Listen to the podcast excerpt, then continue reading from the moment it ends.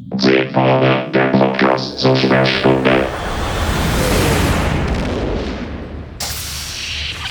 Hallo und herzlich willkommen zu 10 vorne, dem Podcast zur Sperrstunde. Hier am Mikrofon ist mal wieder der Alex und auf der anderen Seite begrüße ich meinen Co-Moderator, den Christian. Hallo Christian. Guten Tag. Und damit natürlich, ihr ahnt es, nicht genug, denn wir haben heute mal wieder einen Gast und es ist niemals anders als der Mann mit der sexy Stimme. Es ist Marco. Hallo Marco. Aus der Nummer komme ich nicht mehr raus, ne? Nee, das, das Label habe ich, jetzt, äh, hab ich jetzt irgendwo in meinem Schrank gefunden, habe es dir angepappt und das bleibt jetzt für immer kleben. Ja, hallo meine Lieben. Äh, ihr habt natürlich auch ähm, ganz, ganz hervorragende äh, Mikrofonstimmen und auch ganz wundervolle Radiogesichter.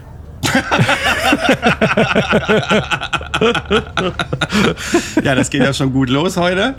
Ja. Ja, ähm, ja äh, das, das, will ich jetzt mal gar nicht negativ auslegen. Nö, nö, ich auch nicht. Ich warne jetzt aber mal unsere Hörer vor an dieser Stelle, dass wir heute mal wahrscheinlich wieder etwas kritischer sein werden. Also, wenn das irgendjemandem zu viel ist, dann möge er sein Stofftier nehmen und abschalten, weil äh, heute wird es wahrscheinlich wieder ein bisschen böser als sonst. ja, schauen wir mal. Schauen wir mal. Also ist jetzt, ich, ich wollte nur vorwarnen, nicht, dass sich dann wieder jemand beschwert. Mhm. Naja, ich würde gerne noch was aufgreifen äh, ja. aus der letzten Folge, nämlich wir haben überhaupt nicht gesprochen darüber, dass Q offenbar seine Kräfte verloren hat. Und daran mhm. anknüpfend haben wir ja äh, Leser, äh, nee, nicht Leser, Hörerpost bekommen Mhm. Ähm, und äh, da ging es ja um dieses alte Drehbuch, das länger schon rumgegeistert ist, äh, in dem Q seine Kräfte verliert. Christian, kannst du da vielleicht noch mal kurz in die Bresche springen und uns aufklären? Äh, ja, ja, es, es, gab mal, ich glaube von Brandon Braga war das, äh, gab es mal eine Idee für eine TNG-Folge, in der sie eben tatsächlich auf Q treffen, der seine Kräfte verloren hat.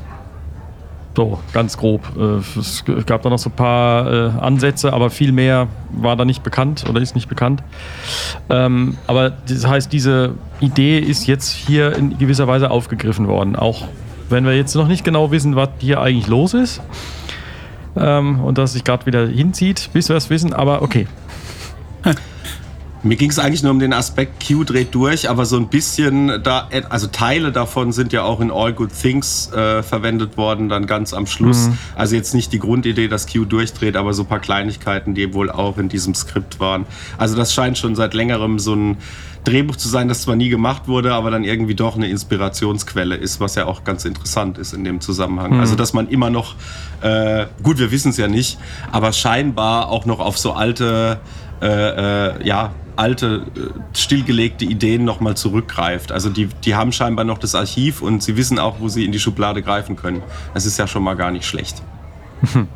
Ja, also es wird ja auch relativ häufig gemacht, ne? So Referenzen, das muss man ihnen ja lassen. Gut, manchmal wird es ein bisschen zu viel, mhm. dass man Referenzen aus der Schublade kramt und die irgendwie einbaut, ob sie jetzt passen oder nicht. Ja. Und das ist das größere Problem, dass man sie ungelenk einsetzt, dass man sie entfremdet, dass man die Regeln nicht einhält, die äh, mal irgendwann aufgestellt wurden. Ähm, das, naja, Apropos, da hätte ich noch was, auch aus den letzten Folgen, was ich auch nochmal gern thematisieren würde. Marco, wir haben ja beide da ein bisschen hin und her geschrieben, deswegen. Mhm. Äh, da ging es ja um den Fakt, dass Geinen sich nicht mehr an Picard erinnert. Und äh, also mit den Ereignissen aus TNG Times Arrow. Und da wurde jetzt behauptet, dass äh, das ja nie stattgefunden hätte, weil ja die Zukunft die wir kennen, auch so noch nicht stattgefunden hat, weil ja die ja. Zeitlinie verändert wurde. Hier kann ich nur wieder sagen, Bullshit, weil das ergibt zwar durchaus Sinn, was dann aber wiederum keinen Sinn ergibt und was in der gleichen Folge passiert, ist die Geschichte mit dem Punk. Ja. Weil der Punk erinnert sich ja offenbar an Spocks Griff, der demnach stattgefunden haben muss. Also insofern, da beißt sich die äh, Katze in den Schwanz, das funktioniert nicht so ganz. Also ich glaube, das sind alles immer wieder faule Ausreden, habe ich so den, äh, den Eindruck, weil sie sich nicht wirklich damit beschäftigt haben oder halt auch einfach, ich sag's jetzt mal ganz offen und ehrlich, das Gefühl habe ich auch immer wieder, äh, dass sie einfach keine Ahnung von Star Trek haben. Also da fehlen, glaube ich, ich glaube, die würden sich echt einen Gefallen tun, wenn sie mal drei Leute, die wirklich kompetent sind, da hinsetzen und die alles kennen und die sie dann vielleicht auch ein bisschen beraten bei ihren Drehbüchern. Weil, Sehe ich ähm, auch so. weil ähm, es, es sind immer wieder solche Sachen, solche Klopper. Ähm, wir kommen später noch dazu, eine Referenz, die ich vollkommen unnötig fand und die überhaupt nichts bringt, zu einer noch dazu furchtbaren Folge meines, meines Erachtens nach. Ähm, aber gut, solche Sachen passieren halt immer wieder. Aber Naja, sollen wir das als äh, Bewerbung sehen? Für den Also- Writers Room? nee, ich, nö, ich, nö. Ich bin mit meinem Job eigentlich ganz glücklich. Also ich möchte, nö, ich strebe keinen Berufswechsel an. Nicht schon wieder. Also ich habe ich hab ein ganz großes Problem mit, mit Zeitlinien, in denen eine andere Zukunft, aus der man zurück in die Vergangenheit geht, Einfluss darauf hat, wie die Vergangenheit ist. Äh, das ergibt für mich irgendwie keinen Sinn. Das ist so, ja, die, das ist die, die Zukunft einer anderen Vergangenheit. Ja, aber dann ist es ja auch eigentlich Bullshit, weil wenn ich dann alles äh, wieder gerade biege, dann ist ja vielleicht auch die Zukunft eine ganz andere. Aus ist- einer Vergangenheit einer anderen Zukunft. Äh, wenn ich die Vergangenheit einer anderen Zukunft so gerade biege, dann kriege ich nicht die gleiche Zukunft wie vorher. Und dann ist der kleine, der Schmetterlingsflügelschlag, der Butterfly-Effekt, ist so wild, dass man überhaupt gar nicht damit rechnen kann, dass alles so kommt, wie man es haben will. Ja.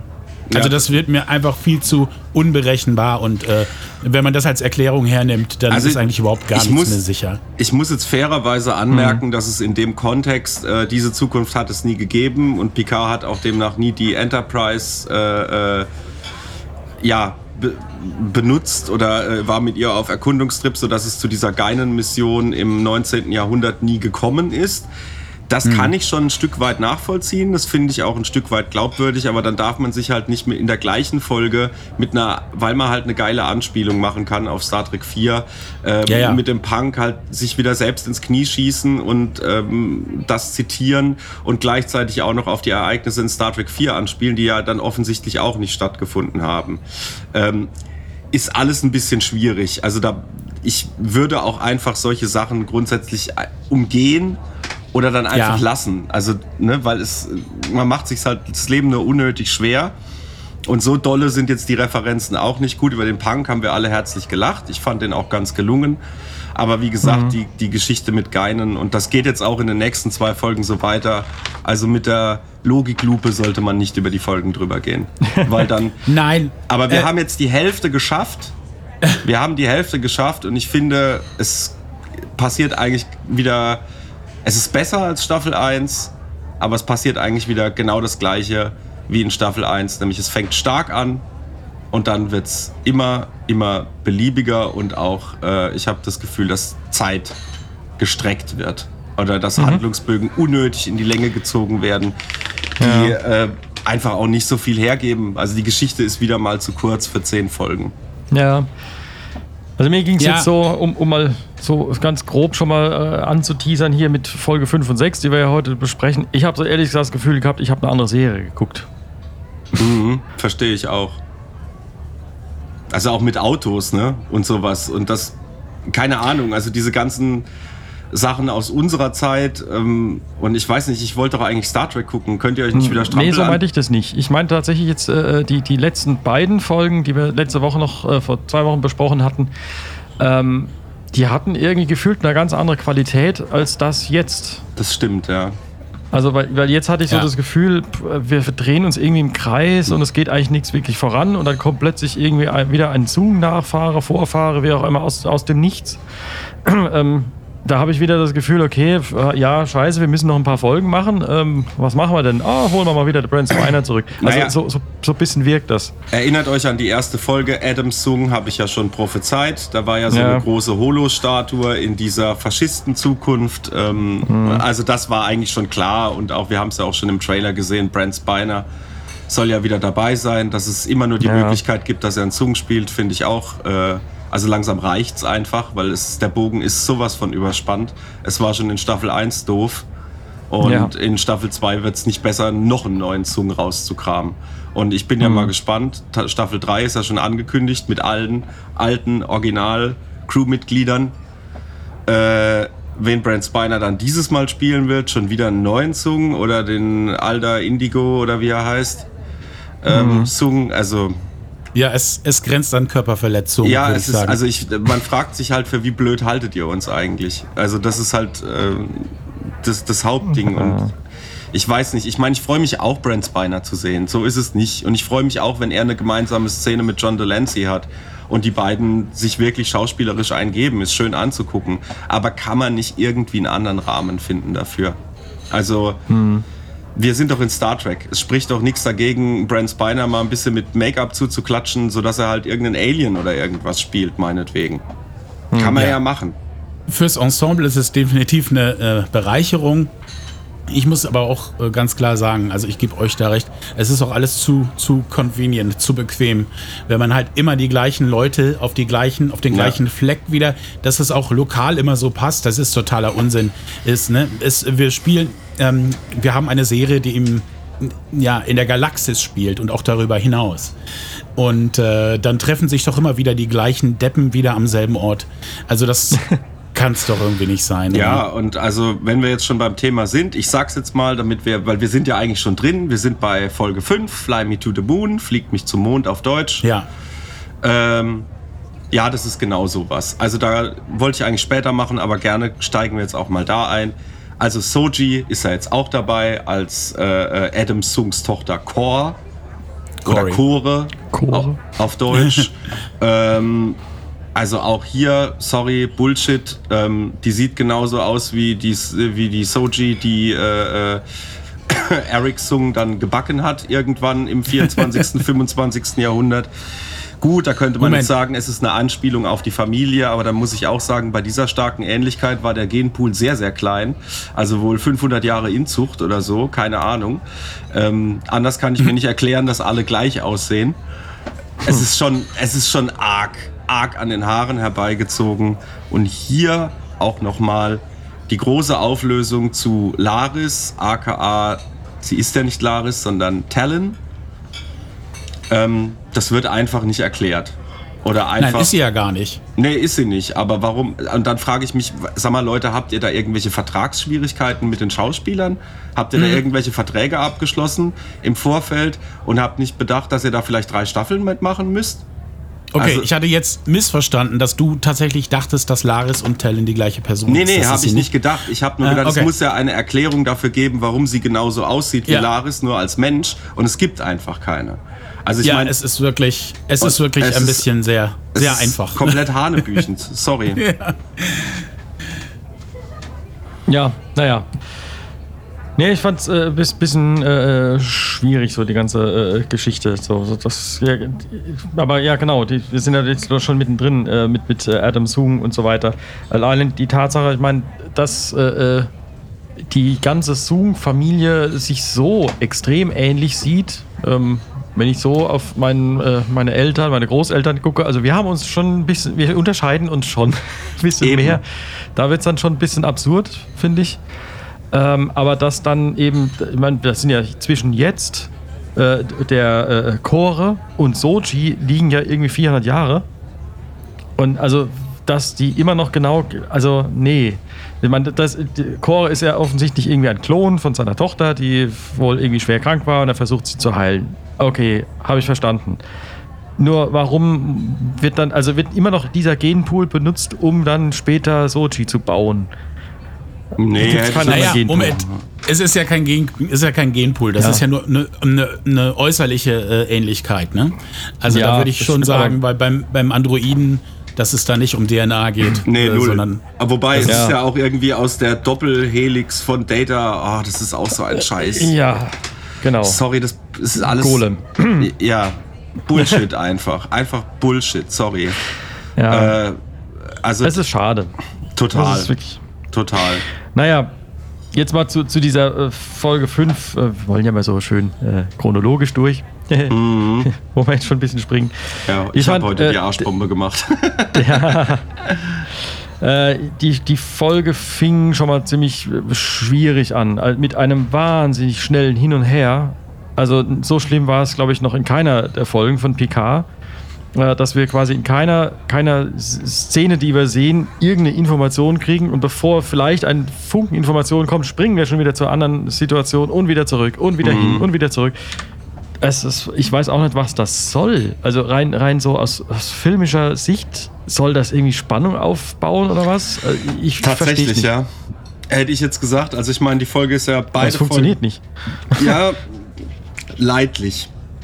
Also Also beide nicht so, Folgen, wie es gedacht ist, auf jeden Fall, ja. beide Folgen sind ja inszeniert von Jonathan Frakes und ich würde auch sagen, ich würde auch gern was Liebes und Nettes sagen, weil ich Jonathan Frakes als Regisseur eigentlich schätze. Aber äh, ich denke, das ist hier ein Drehbuchproblem. Also das Drehbuch gibt einfach keine Spannung her und Frakes hat halt versucht, äh, halt irgendwie ein bisschen Dynamik reinzubringen und deswegen dieses, dieses Springen hin und her, um halt auch ein bisschen mehr Spannung zu, äh, zu etablieren. Und das wird einfach immer schwieriger, muss man dann ganz ehrlich sagen. Ähm, dann überhaupt auch diese, also ich finde, das ist alles ein bisschen schwierig, dass das immer irgendwelche Sungs oder Picards sein müssen, die so ach so wichtig sind für den Fortgang der Menschheit. Das hat ja auch so ein bisschen Herrenrassezüge, wenn ich jetzt mal ganz böse bin. Das stimmt, ja. Und äh, das finde ich, ähm, finde ich grundsätzlich auch nicht okay. gibt da dann auch irgendwie wieder den Eindruck, dass es halt einfach Menschen gibt, die wichtiger sind als andere. Grundsätzlich. Ähm, was ich auch nicht okay finde, was auch nicht die Botschaft von Star Trek sein kann. Und dann halt auch nochmal diese ganze Schicksalgeschichte, die ja da auch noch mitschwingt. Ähm, ist alles sehr, sehr, sehr schwierig einzustufen. Ähm, gut, ich meine, auch, also René Picard, sie ist eine, sie ist eine äh, Astronautin, mehr oder weniger. Sie versagt beim Shuttle-Test äh, scheinbar und das in, die Simulation geht schief. Und äh, sie ärgert sich darüber und ist gleichzeitig noch depressiv. Wobei ich mich frage, also ähm, die wird ja normalerweise werden ja Astronauten psychologisch die ganze Zeit betreut. Äh, das hätte schon längst auffallen müssen, auch wenn sie da privat zu einem Arzt geht. Äh, bei so einer teuren Mission und gefährlichen Mission wäre das sowieso schon aufgefallen. Also hier ist schon mal Logik Loch hoch 10. Ähm, das nächste ist dann die, die Art und Weise, wie mit diesem äh, äh, missglückten Shuttle äh, mit dieser missglückten Shuttle-Simulation umgegangen wird, ist einfach kompletter Schwachsinn. Äh, ja, mach dir keine Sorgen, das war jetzt nicht so schlimm. Moment mal, die Situation, die Simulation ging schief. Ja, aber der Start ist ja erst in drei Tagen. Bitte was? Und, und, du, und, und du, du langst dir an den Kopf und sagst dir, die hätte doch im Prinzip schon vor drei Monaten so weit sein müssen, dass sie das alles im Schlaf meistert. Um safe zu sein, um sicher zu sein, bei einer gefährlichen Mission. Dann, sie fliegen zu einem der Monde des, des Jupiter, ne? also an, so Europa. Europa. Und dann, und dann auch, das, das ergibt doch im Jahr 2024, also sie haben ja offensichtlich unsere aktuelle Timeline aufgegriffen, also die knüpft, soll da anknüpfen. Warum zur Hölle fliegen wir bitte erst zu einem Jupitermond, bevor wir zum Mars fliegen? Das ergibt keinen Sinn. Es ergibt Ja. einfach keinen Sinn. Und ähm, es passt auch nicht in die Zeit. Das ist genauso wie Sungs. Äh, gut, es sind Drohnen, meinetwegen, Flugdrohnen, das ist okay. Also diese Dinger, die da Ja. dieses Kraftfeld und dieses Kraftfeld und sowas. Sag mal, wann soll das bitte erfunden worden sein? In zwei Jahren? Nee. Sorry, glaube ich nicht. Ist Quatsch. Also es ist echt alles ein bisschen arg konstruiert und arg an den Haaren herbeigezogen. Ja, mir kam äh, Adam Sung ehrlich gesagt so ein bisschen vor wie so ein Bond-Bösewicht. Die haben ja manchmal auch dann irgendwelche äh, super Gadgets. Ja. Ja, Das Unsichtbarkeitsauto, ne, zum Beispiel. Ja, ja, genau. Dem furchtbaren Brosnan-Bond. oh Mann. ja. Ja, aber wie gesagt, ich fand, fand den Einstieg schon extrem schwierig, äh, weil sowohl die Szene mit der äh, mit Tallinn und Picard, also Captain Picard oder Admiral, und äh, der Trainingssituation von René Picard ist einfach komplett kaputt geschnitten worden. Also es entsteht bei keinem von beiden irgendwie eine Art von Stimmung oder irgendwas, das du jetzt wissen willst. Ah, oh, cool. Ich fand, hä, was ist denn jetzt los? Ah, hä, was ist denn jetzt schon wieder? Hä? Also es, so ging es die ganze Zeit. Mich haut's komplett raus. Und das war irgendwie, deswegen, da hatte ich gleich mal so das Gefühl, sag mal, hä, ist das jetzt noch die gleiche Serie, die wir letzte Woche besprochen haben? Oder das, das, das war tatsächlich die Schwierigkeit, die ich da. Ja, das ist wirklich Extrem ein großes hatte. Problem. Ja, und dann halt nochmal diese Nummer mit Talon und äh, Picard, die da im Prinzip Kaffeekränzchen halten, was in der letzten Folge noch als mega spannend und mit der muss man aufpassen und so weiter. Sie hat ja offensichtlich Beef sogar mit Geinen. Warum, fragt man sich an der Stelle natürlich auch. Okay, man muss nicht alles erklären, ist manchmal auch besser. In dem Fall, ich, ich weiß nicht, aber da, da, da schlägt das Pendel irgendwie bei denen immer in die falsche Richtung aus. Da gibt's Dinge, da hätte ich überhaupt keine Erklärung gebraucht. Äh, zum Beispiel hier Geinen, die Altersnummer mit Whoopi. Ja. Hätte doch einfach sagen können, ja, wir werden alle irgendwann mal alt. Fertig, Problem gegessen. Statt sich so eine blöde Erklärung zu überlegen. Und dann gibt's wiederum keine Erklärung bei Sachen, die vielleicht wirklich wichtig wären. Nämlich, äh, warum hat Geinen mit äh, Talon so einen Streit? Dass sie sich noch nicht mal nähern darf, ohne gleich, dass gleich Gewalt angedroht wird. Weil diese Talon ja eigentlich relativ zugänglich wirkt. Jetzt im Kontrast im Gespräch mit Picard zum Finale der letzten Folge 4, wo sie ja eher bedrohlich rüberkam. Und auch mit Ja. diesen Besessenheit, äh, Besessenheitsszenen der einzelnen äh, Passanten da. Also das hat ja schon sehr gruselig gewirkt und sollte ja gruselig Ja. und bedrohlich wirken. Und dann kommt die nächste Folge und puff, wir machen Kaffeekränzchen. Also Ja, da hat man oft verstehe ich nicht. offensichtlich versucht, da irgendwie eine, eine Spannung aufzubauen. Äh, ne, von wegen, ja, was kommt denn da jetzt? Ne? Was ist denn das für ein Charakter? Und äh, hat man letztendlich dann doch das ganze Potenzial verpuffen lassen, indem man die eigentliche Figur dann so, ja, relativ gestreamlined hat, Ja. wenn ich das so sagen darf. ja, es ist so. Schade. Es ist ja so. Ja. Aber gut, immerhin, wir kriegen ja jetzt den Auftrag von Talon äh, ähm, vermittelt, dass sie René Picard beschützen soll. Sie soll beobachten und sich ihr nicht zeigen. Das ist ihr Kodex. Das sind alles interessante und auch wichtige Punkte. Das nehme ich auch gerne hin. Das passt für mich auch ein Stück weit. Ähm, dann kommt ja noch diese Anspielung auf Gary Seven aus TOS. Ich habe mir die Folge tatsächlich, ich kannte sie nicht. Ich bin, gebe ich ja, habe ich ja schon öfter gesagt, dass ich mit äh, der Classic so ein bisschen meine Schwierigkeiten habe. Ich habe mir diese Folge angeguckt, Gary Seven, die ja eigentlich als äh, Pilotfilm für eine Gary Seven Serie gedacht war. Diese Folge ist absoluter Müll. Die ist eine der furchtbarsten TOS-Folgen, die ich jemals gesehen habe. Ähm, also die Folge fängt damit an, ja, wir haben eine Zeitreise gemacht zu Forschungszwecken und sind jetzt da bei der Erde und gucken halt mal, was da so los ist. Oh. So fängt die Folge an. Mit einem Logbucheintrag von Kirk. Äh, dann, und dann sind wir eigentlich die meiste Zeit bei diesem Gary Seven, der für mich, äh, für mich wirkt wie ein übles Plagi Plagiat von Doctor Who. Auch mit so einer Art Sonic Screwdriver, den er, mit dem er alle möglichen Probleme löst und auch so eine Art TARDIS mit, also nicht eine TARDIS, aber dieses Portal, was dann auch Talon verwendet, das kommt da auch vor ähm, ist eigentlich, also es ist komplett belanglos. Also man muss es sich nicht antun. Es ist wie gesagt eine schreckliche Folge. Ähm, Kirk und Spock sind da eigentlich zu kompletten Nebenfiguren degradiert und du merkst, das ist eigentlich ein Pilot für eine andere Serie. Ein Vector-Pilot, ja. Ja, und ich bin, genau, ein Backdoor-Pilot. Und ich bin total froh, dass diese Serie nie gemacht wurde, weil die wäre echt, sorry, die wäre scheiße gewesen. Also die, dann soll die Assistentin von ihm, die ist so ein bisschen so äh, 60s-mäßig, bunt, flippig, hey, Flower Power. Und die soll lustig sein und die ist alles nur nicht lustig, die ist einfach nur blöd und nervig. Und, ähm, und das, das geht die ganze Folge so. Und ausgerechnet so eine Folge sucht man sich dann aus als Anspielung.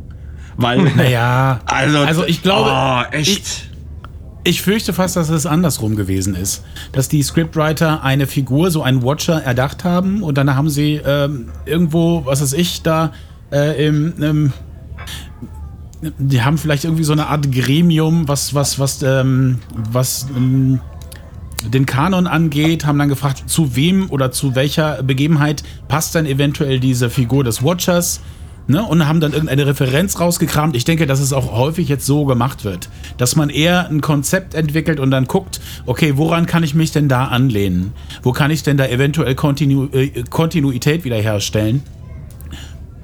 Ist, ne, Aber es ist, ist ein funktioniert Schuss nicht. ins Blaue. Nee, es, es fu- funktioniert, leider nicht so überhaupt nicht. Weil's, weil genau wie, du- weil du genau gesagt hast, wie kann ich Kontinuität herstellen, herstellen?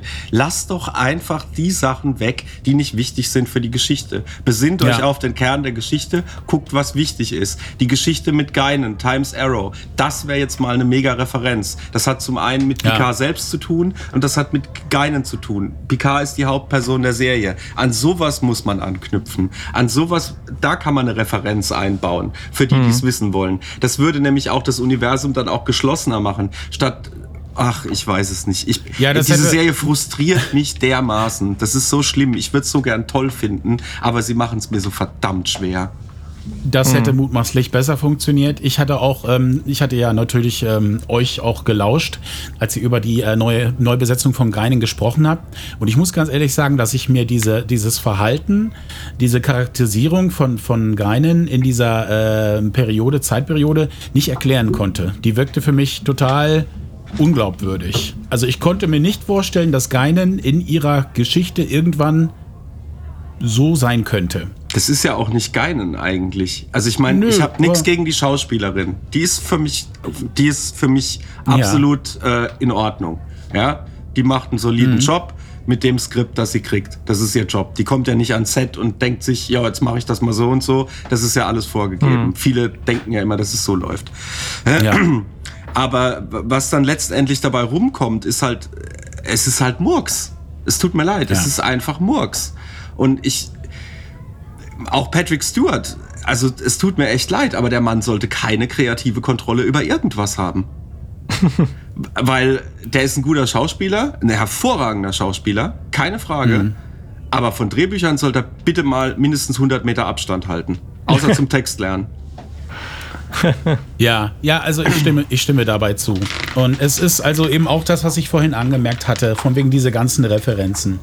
Ähm, das größte Problem, das ich damit habe, ist, dass man die Referenzen so einbaut, dass also doch irgendwie dieses, die- dieses Gefüge, wie das mal funktioniert hat, äh, alles irgendwie nicht mehr zusammenpasst. Nee. Ne? Und man, man, man, man begibt sich damit einfach in Teufels Küche, wenn man das immer und immer wieder so macht, dass irgendwann keiner mehr so richtig weiß, wie die Dinge funktionieren. Äh, so ähnlich war es mit damals in Discovery mit Karl mit dem Portal, ne? Ja. Äh, da, mh, warte mal, wie, wie hieß nochmal der Originalcharakter oder dieses Portal hieß Äh, The Watcher. Äh, the, ach Gott, jetzt fällt es mir auch nicht The ein. Guardian Ich hab- of Forever. Guardian Ja. of Forever, genau, ja. der Wächter, Wächter der, Der, Ewigkeit. Ewig, der Wächter der. Ewigkeit, ja. Und ähm, dass man auf einmal den so umcharakterisiert. Ne? Also dass dieses ganze Konzept, das ist eigentlich das Port- Personifiziert vor allen Dingen. personifiziert. Ähm, Verstehe ich nicht. Warum muss man das denn machen? Dann soll man es doch gleich ganz weglassen. Ähm, Mhm. Ich finde, Referenzen funktionieren dann am besten, wenn man sie gut und auch bedacht einsetzt Ja. und sich daran, daran hält, wie diese Dinge funktionieren. Das stimmt. Und dann Ja. kommen wir auch zu was, was überhaupt nicht funktioniert, weil wir haben ja äh, jetzt ein Ensemble von Schauspielern und wir haben zwei Ja. Figuren, die in den, ist, da greife ich jetzt mal vor, die in den nächsten zwei Folgen eigentlich komplett sinnlos sind, sind Seven und Ruffy. Ja. Die braucht kein Mensch. Die sind einfach nur, die waren auch dabei.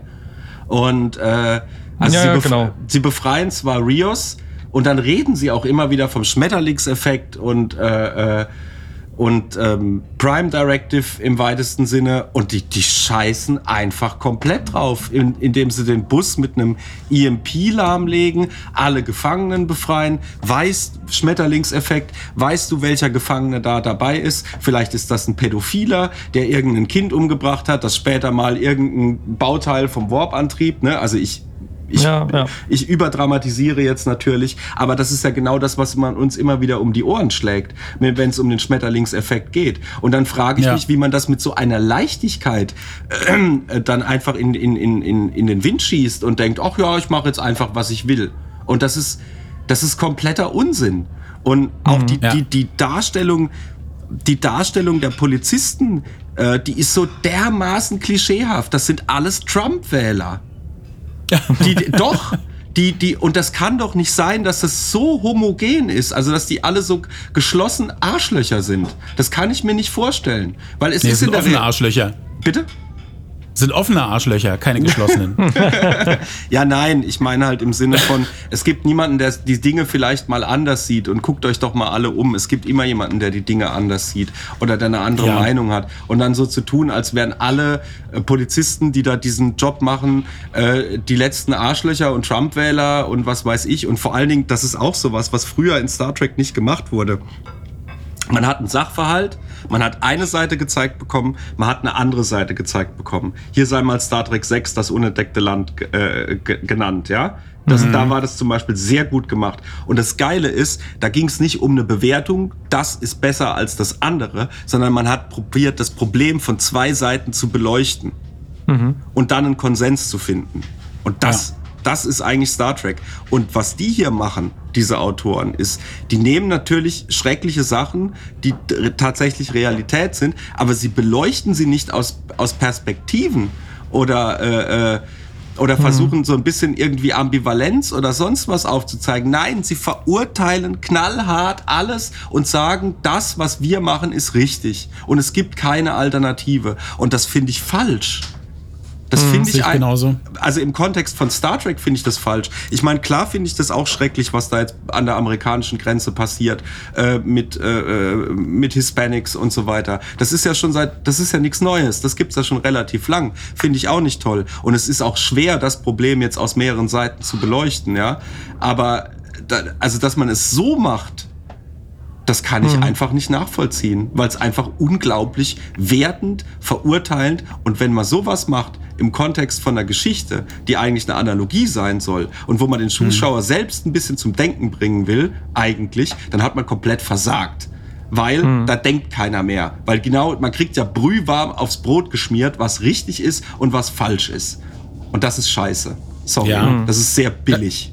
Ist das gleiche Problem wie die, die grobe äh, Vereinfachung von, von LGBTQ bei Discovery, ähm, wo sie dann halt, ne, das packen die so rein, dass es halt irgendwie vorkommt, aber so oberflächlich, dass auch eigentlich keinem damit geholfen ist. Nee, null. Und das ist, ne, das ist genau das gleiche ist hier eben auch der Fall, dass diese Sozialkritik, dass die einfach so grob und, und, und, und äh, ähm, ähm, schwammig aufgegriffen wird und, und eben auch, ähm, ich sag mal, teilweise stark wertend, wie du das auch sagtest dass es wirklich im Endeffekt keinem mehr hilft. Und dass also auch diese eigentlichen Ideale, die Star Trek immer hochgehalten hat, ähm, damit jetzt nicht unbedingt äh, den Raum bekommen, den sie vielleicht bekommen sollten. Ne? Auch nicht in der Form. Mit, mit diesem Fingerspitzengefühl. Null. Ich will nicht sagen, dass das immer richtig gemacht wurde. Das ist wahrscheinlich auch in, in, in TOS und auch in, in TNG äh, sicherlich, sicherlich auch schon einmal äh, relativ ähm, grobschlächtig auch aufgegriffen worden. Ne? Aber gut, wir sind auch ein bisschen weiter als damals. Sollte man meinen. Ja, also man, man hat auch so das Gefühl, dass da ver- verschiedene Themen versucht werden, irgendwie mit aller Gewalt reinzudrücken. Äh, Wo du gerade das Thema äh, Depressionen vorhin angesprochen Ja. hast, das ist ja auch sowas. Das ist ein, tatsächlich ja schon seit einigen Jahren jetzt äh, gesellschaftlich doch ein immer größeres Thema geworden. Ja. Ähm, und da, da hat man jetzt, so habe ich so einen Eindruck, okay, wir haben eine Checkliste, das muss da jetzt auch irgendwie mit reinkommen äh, in, in diese Serie und dann wird es da quasi da kurz reingebastelt. Aber so, dass es eigentlich nicht so richtig funktioniert. Also ich fand das auch schwierig. Also ich, ich fühlte mich, als wäre da, würde da eine Checkliste abgearbeitet werden, aber nicht wirklich inhaltlich richtig begründet oder auch inhaltlich logisch begründet, weil genau wie du sagst, wa- warum so, wie kann das sein, dass die, die äh, mit Sicherheit unter so krasser Beobachtung stehen muss, bei so einem Vorhaben auf einen Jupitermond zu fliegen, dass da das nicht auffällt, ah, die hat Depression, oh ja, gut, dann mach mal weiter. Also nein, nein, so funktioniert es garantiert nicht. Das Nee, ist, äh, aber das ist ja genau das, was diese Autoren immer wieder machen. Sie erklären uns halt komplett verblöd und sie meinen halt, dass man solche Probleme, die wirklich, also Depressionen, könnten wir jetzt auch noch mal wa- drüber was erzählen, ja? Äh, Das ist eine riesen Sache und das ist nicht in zwei Folgen zu machen. Das ist genau wie das Trauma von Detmar, das äh, auf einmal mit, ich fliege einmal lustig mit einem anderen Raumschiff durch die Gegend und dann geht's mir wieder gut. Nein, Leute, genau so funktioniert es nicht. Und äh, das ist ein ewig langer Prozess, der viel Kraft erfordert. Und das kann man nicht mal eben so pauschal hoppla hopp ab, abarbeiten. Also das ist einfach, ach, keine Ahnung, das macht mich auch echt ein bisschen wütend, vor allem wenn ich sehe, wie viel Geld in dieser Produktion steckt, dass Mhm. man dann sich solche Böcke leistet. Ja, weil das ist immer so das Traurige. Es sieht, die Serie sieht mega geil aus. Eben. Also wirklich fett produziert und auch, auch jetzt, wir, wir hatten ja noch nie eine Star Trek-Serie, äh, die so lange in, in der heutigen Zeit spielt, wie das jetzt hier war. Und also wir quasi so viel, so viel Storytelling innerhalb von, von Star Trek Storytelling innerhalb der äh, Gegenwart quasi erzählt bekommen. Hatten wir ja noch nie. Ähm, Aber auch da finde ich, es sieht mega geil aus, passt wunderbar. Aber der Inhalt, an dem hakt's, an dem krankt es einfach. Ja, aber Scheiße bleibt Scheiße, auch wenn eine Goldschleife dranhängt. Ja. ja, aber genau, du hast gerade Seven und Raffi äh, erwähnt. Das, das ist ja auch echt, also in, die, die, in dieser Folge, und da komme ich später nochmal in der nächsten Folge auch dazu, die sind ja wirklich nur noch Staffage. Da, ich meine, wir haben ja eine Crew aus der Zukunft, die versucht, die, gegen, die, die Zukunft zu retten äh, und da das zu beeinflussen. Und die zwei sind nur damit, also die beiden und Rios letztendlich, sind, sind ja nur mit sich selber beschäftigt. Ja, total. Und Da- auch das- nur mit das- dieser, mit diesem, mit diesem, sie sieht jetzt überall Elnor und so weiter. Oh Gott, ey, der Psychopath ist tot. Mir kommen gleich die Tränen.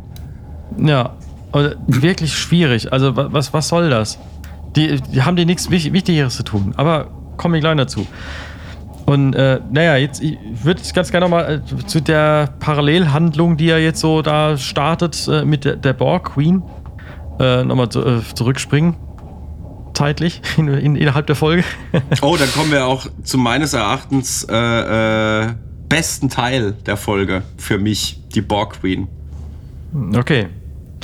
Genau, die Borg Queen hat jetzt also dann doch irgendwie Zugriff aufs Schiff. Obwohl sie ja eigentlich ausgesperrt war, dachte ich. Ähm, seltsam. Und vor allen Dingen, Jorati lässt die mal einfach so alleine und geht mal schlafen in Chateau Picard. Warum eigentlich geht sie im, das habe ich mir auch aufgeschrieben. Ja. Warum zur Hölle geht sie bitte im Chateau Picard schlafen? Ja, Ja, das ergibt warum? nicht viel Sinn.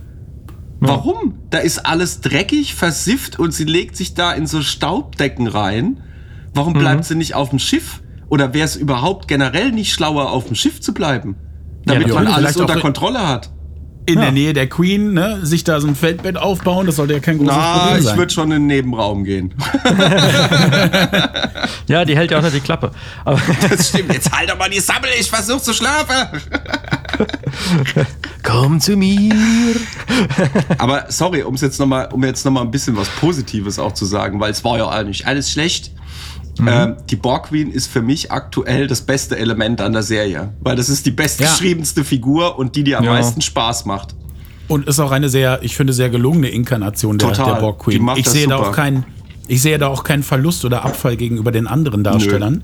Ist anders. Also ich finde, die unterscheidet sich jetzt am meisten von dem bisherigen, ähm, von der bisherigen Porträtierung, aber ähm, nicht im negativen Sinne. Ja, genau. Ist einfach nur ein bisschen Aber es, anders. es gibt dann auch schon so ein paar äh, Kleinigkeiten, die dann doch so ein bisschen wieder stutzen lassen, finde ich. Also jetzt zum Mhm. Beispiel, wo kommen plötzlich diese mega langen Tenta Tentakel her? Ja, und warum hat sie die nicht Aus schon früher eingesetzt? Richtig, genau. Warum hast du den schon viel früher Das eingesetzt? habe ich mir sofort aufgeschrieben. Da haben wir gleich das Gleiche gedacht, weil ich echt gedacht habe, was soll denn das jetzt? Wie, wieso kann Ja. sie das jetzt auf einmal? Gut, aber ich meine, gerade die Borg, die jetzt eine äh, technologische Spezies sind, also noch nicht mal eine Spezies im eigentlichen Sinne, sondern ein, ne, ein Konglomerat und immer wieder, immer wieder assimiliert hat und neue Techniken, Technologien aufgenommen hat in, in, äh, in, den, in den Fundus. Ähm, äh, da denke ich mal, dass das sehr leicht herzuleiten Ach, ist. Marco, komm, ey, jetzt mach hier nicht den Mega-Fanboy. Es ist Quatsch. Das ist absoluter Quatsch. Also das Wieso? ist das, wieso? Die, die, die hängt jetzt schon seit seit drei oder vier Folgen hängt die da die ganze Zeit rum, hat keine Beinchen mehr und kann eigentlich nichts mehr machen. Die war ist einmal da schon ausgebüxt aus ihrer Halterung und dann ist sie Ja. ein bisschen auf dem Boden rumgekrabbelt. Das war's. Dann haben sie sie wieder aufgehängt und gut ist. Und jetzt auf einmal hat sie wieder Zaubertentakel oder wie? Nee. Naja, naja, Nee. also ich erwarte da schon eine gewisse, ich erwarte schon eine gewisse Taktik jetzt. Was für eine Dass, ich meine, die hat ja jetzt auch irgendwie einen Plan. Ähm, Ja. Die ist zwar irgendwie ist sie da jetzt hinein äh, und ähm, aber Ja, also- ich gehe schon davon aus, dass sie sich das zum Vorteil irgendwie auch äh, jetzt äh, hinbiegen möchte und Ja. dass sie ne, auf einen richtigen Moment gewartet hat, jetzt da zu intervenieren. Also ich hatte tatsächlich so den, den, wo diese Szene losging und sie dann plötzlich Zugriff auf die Systeme hat, okay, geschenkt, ähm, und dann äh, quasi da um Hilfe ruft. Äh, das fand ich schon erstmal prinzipiell schon cool. Und da hatte ich gedacht, oh, oh toll, was kommt da jetzt? Klar, Ja, da wird irgendwie ein Polizist kommen und dann äh, wird sie sich da äh, quasi schnell mal eine Drohne machen, die sie dann kommandieren kann, die sie dann da runterholt oder für Mhm. ihren Körper besorgt. Keine Ahnung, was auch immer. So, erstmal dachte ich in die Richtung. Und dann war natürlich auch die Überlegung, naja gut, aber die hängt da. Wie kann sie jetzt dann die Röhrchen und so, inf- dass, dass der halt äh, Ja.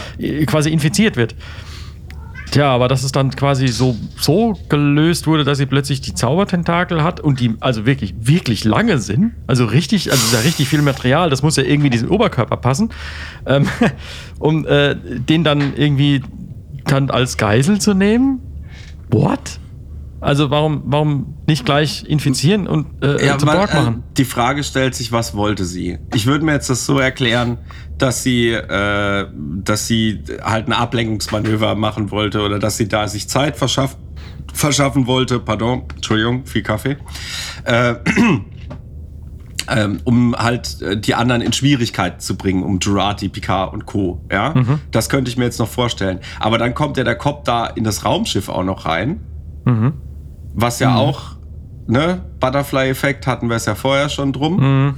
Da, dann meuchelt sie ihn quasi und erzählt noch irgendwas von Kollektiv und so weiter, ne? Nikotinsucht, da kann ich dir helfen und äh, ist ja alles gut und schön, aber ähm, um es mit Marcel Reich-Ranitzky zu sagen, was wollen Sie überhaupt?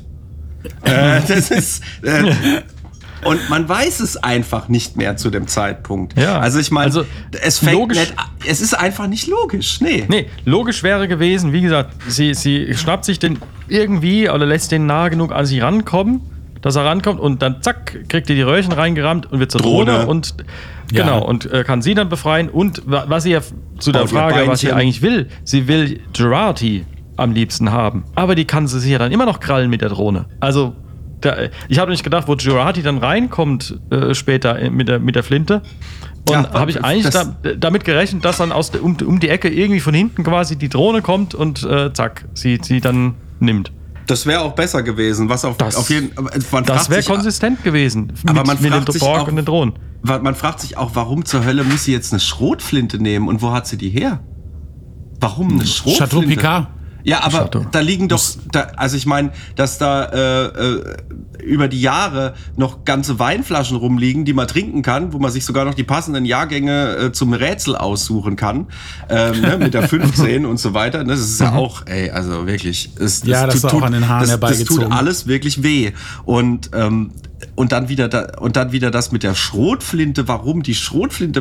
Muss es wieder wollt, wollt ihr wieder Gewalt? Wollt ihr wieder Blut? Sein? Ich habe so ein bisschen das Gefühl, dass sie da geil drauf sind bei Mhm. der Produktion, weil ich finde, es, es ist immer wieder so ein Stilbruch einfach, der äh, der nicht passt. Und na gut, Mhm. Ja, das okay. stimmt. Warum, die Schro- Schrotflinte? Weil ich meine, spätestens wenn sie ins Raumschiff reingeht, weil wenn sie von mir aus im Chateau irgendwie denkt, oh fuck, was ist da los? Ich muss hier, ah, das ist eine Waffe, schnapp ich mir mal die. Aber spätestens, wenn sie ins Raumschiff kommt, da müssen da irgendwelche Phaser rumliegen. Gerade Ja gut, aber im Eingangsbereich. Du weißt ja nicht, ob es die Todesphaser sind aus der alternativen Zeitlinie, die quasi nur die Einstellung töten kennen. Oder auflösen, vaporisieren. Ja. Vermutlich nicht. Ja, aber ich meine, dann man kann es ja auch nachgucken. ne? Man kann das ja auch nachgucken. Also es, es ergibt vorne und hinten einfach keinen Sinn. Es tut mir leid. Äh, Nee. Dann wird der Polizist von der Borg Queen einfach nur schwer verletzt. Ja, das Hm. ist auch sowas. Unglaubwürdig. Unglaubwürdig. Warum? Was, Aber- was hat sie davon, den Typen fertig zu machen? Das bringt ihr ja überhaupt nichts. Ja. Nö. Also ich meine, wenn das so eine Geschichte gewesen wäre, sie pflanzt da irgendwas ein in den Typen, was dann letztlich auf Jurati überspringt, ne? Aber das ist ja schon in der letzten Folge mit dieser Verbindung scheinbar passiert. Also äh, das, es ergibt alles keinen Sinn. Und das ist so, ach, das ist so ärgerlich einfach. Ja, so Ja. manchmal denke ich mir auch, so ein, so ein Writers Room hat natürlich auch seine Vorteile, aber ich glaube, du kannst dich auch total in Kleinteiligkeit äh, dann verlieren und ähm, du weißt irgendwann nicht mehr, wer was jetzt irgendwo da wo eingebaut hat und ähm, es ist alles nur noch Stückwerk. Also das ist eben auch die Gefahr dabei. Vielleicht nehmen die auch alles Ja. falsche Kaffeepulver, wer weiß. ja, möglich. Ja, und jetzt und bei Sollten Sie doch mal lieber Earl Grey trinken. Und dann wird dem Ganzen noch die, die Krone eigentlich aufgesetzt. Gut, da ist ein klitzekleiner Vorsprung, weil es erst in der zweiten Folge aufgelöst wird. Aber äh, Jurati lässt sich dann plötzlich sozusagen assimilieren. Freiwillig. Also das wird ja dann in der zweiten Folge, wird es ja dann so dargestellt, als wäre wär ihr das bewusst gewesen, sich assimilieren zu lassen. Ich glaube nicht. Nee, aber das sehe ich anders, Christian. Das habe ich auch anders wahrgenommen. Aber gut. Okay. Lasst uns mal, lasst uns mal kurz von Jurati und der Borg Queen wegspringen, weil ich glaube, Ja. jetzt was für diese Folge relevant ist, haben wir jetzt, glaube ich, echt besprochen. Kommen wir zu Adam Sung und äh, seiner Verstrickung mit Q. Ich möchte zunächst mal sagen, dass ich die Idee, Q als Psychiater von René Picard einzusetzen, gar nicht so dumm finde. Nee, finde das ist großartig. Das ist sogar eine ziemlich gute Idee und ich finde auch, Ja. das ist auch, das ist was, was zu Q passt, was zur Figur passt, weil er ist ja, er manipuliert ja gerne. Und wenn er es halt nicht über Finger schnippen kann, warum auch immer er seine Kräfte verloren hat, ist für uns jetzt auch immer, immer noch unklar. Ähm, dann, ja, es ist auf jeden Fall, es ist äh, the Q thing to do, würde ich sagen. Aber passt. So, das müsste man zum Song machen, oder? So ein bisschen wie, ähm, ihr seid die Musiker. das ist doch großartig. The cute thing to do. Mit Schnipsen. Ja, warum nicht? Äh, okay, dann Adam Sung wollte ich nochmal zurück. Ja. Ähm, also ich habe eine Vermutung, die ist auch, glaube ich, relativ offensichtlich. Nämlich, ich glaube, dass äh, es ist ja, ich weiß jetzt nicht mehr, wie der Sung in Enterprise hieß, der mit den, ähm, wie hießen sie, Augments Hm, ja, rumgewurstelt hat. Ah, Arik Sung war das, glaube ich, oder? Ah, das war Arik Sung, okay. Ähm, aber das finde ich jetzt wiederum ganz interessant, weil äh, das deutet ja darauf hin, dass hier die eugenischen Kriege vorbereitet werden. Ne? Da gibt's ja diese Shenzhen-Vereinbarung, die er gebrochen hat. Das wird in der Folge ja auch schon das erste Mal erwähnt. Da geht's um Genetik und so weiter. Und naja, also ähm, es ist relativ klar, glaube ich, dass er äh, vielleicht auch die Vorform der äh, Augments mehr oder weniger gezüchtet hat. Dass die von ihm sind. Weil ich glaube Und- nicht daran, weil du hast Christian vorhin, glaube ich, was gesagt mit seiner Tochter, die mal gelebt hat oder so. Ich glaube gar nicht, dass es so funktioniert. Ich glaube eher, dass der nie eigene Kinder hatte. Man fragt sich übrigens auch, wie sich die Sungs über all die Jahrzehnte weiter reproduzieren konnten, wenn nie äh, einer von denen Kinder hat. Fortpflanzung. Ja, aber auch bei Brent Spiner, also, ne? Da ist nicht mehr lange Tinte auf dem Füller, sollen wir es mal so sagen. Der Mann ist auch schon über 70, ne? Also wird schwer jetzt langsam. Ähm, aber äh, ja, man fragt sich, äh, wie, die, wie, diese, wie diese Linie, äh, Blutslinie, so lange weiter bestehen könnte. Gut, er hat vielleicht noch Geschwister, kann ja sein. Aber naja, auf jeden Fall wollte ich noch sagen, dieser, ähm, dieser Kniff, ähm, den finde ich eigentlich gar nicht mal so schlecht und auch interessant, wobei man sich jetzt auch im Jahr 2024 ganz gut die Frage stellen lassen muss, der hat ja dann offensichtlich seit ungefähr 20 Jahren rumgeklont, ne? Mhm. Geht es? Also Schaf Dolly, ja, okay, aber Menschen ist, glaube ich, nochmal eine andere Hausnummer. Mhm. Ja, das stimmt schon. Also das ist alles so ein bisschen gut Science-Fiction-Bonus, ja? Da wäre ich Ja. jetzt großzügig. Also, dass irgendwo jemand in irgendeinem Kerker eingesperrt ist und keiner kriegt was mit, das ist ja nicht unbedingt ungewöhnlich. Ähm, deswegen glaube ich auch, dass er das irgendwie schaffen konnte, seine äh, geklonte Tochter da vor der, von der Öffentlichkeit äh, fernzuhalten. Und ähm, ja, gut. Es ist schon convenient, aber ich glaube auch gerade in den USA, wo das alles so weitläufig ist, ähm, da gibt es doch deutlich mehr Möglichkeiten als in so einem ähm, hyperbürokratisierten Deutschland. Also Ja, das, gut, das, das, ist äh, so meine, hast ja meine in- Auffassung. In, in, Allein- äh, nicht weit weg gab es das ja auch schon mit dem weggeschlossen. Ja, Ja, in ja, Österreich und so. genau, eben. Und wenn du bedenkst, dass dann nicht mal jeder einen Personalausweis hat in den USA, beziehungsweise eine ID-Card, ähm, halte ich das nicht für sehr unplausibel. Naja, gut. Ja. Also das ist jetzt nur so eine Kleinigkeit. Äh, mir ging es jetzt eigentlich auch weiter um Q und Sung, weil diese Szene auch schön war mit Spiner und äh, äh, Delancey. Oder diese Szenen, es waren ja mehrere. Und äh, dass er eben das Heilmittel für Chore anbietet, fand ich auch ganz okay. Wobei natürlich mir von Anfang an klar war, A, das ist das Heilmittel. Und äh, Ja. B, es wird nicht lange wirken, weil Q will irgendwas.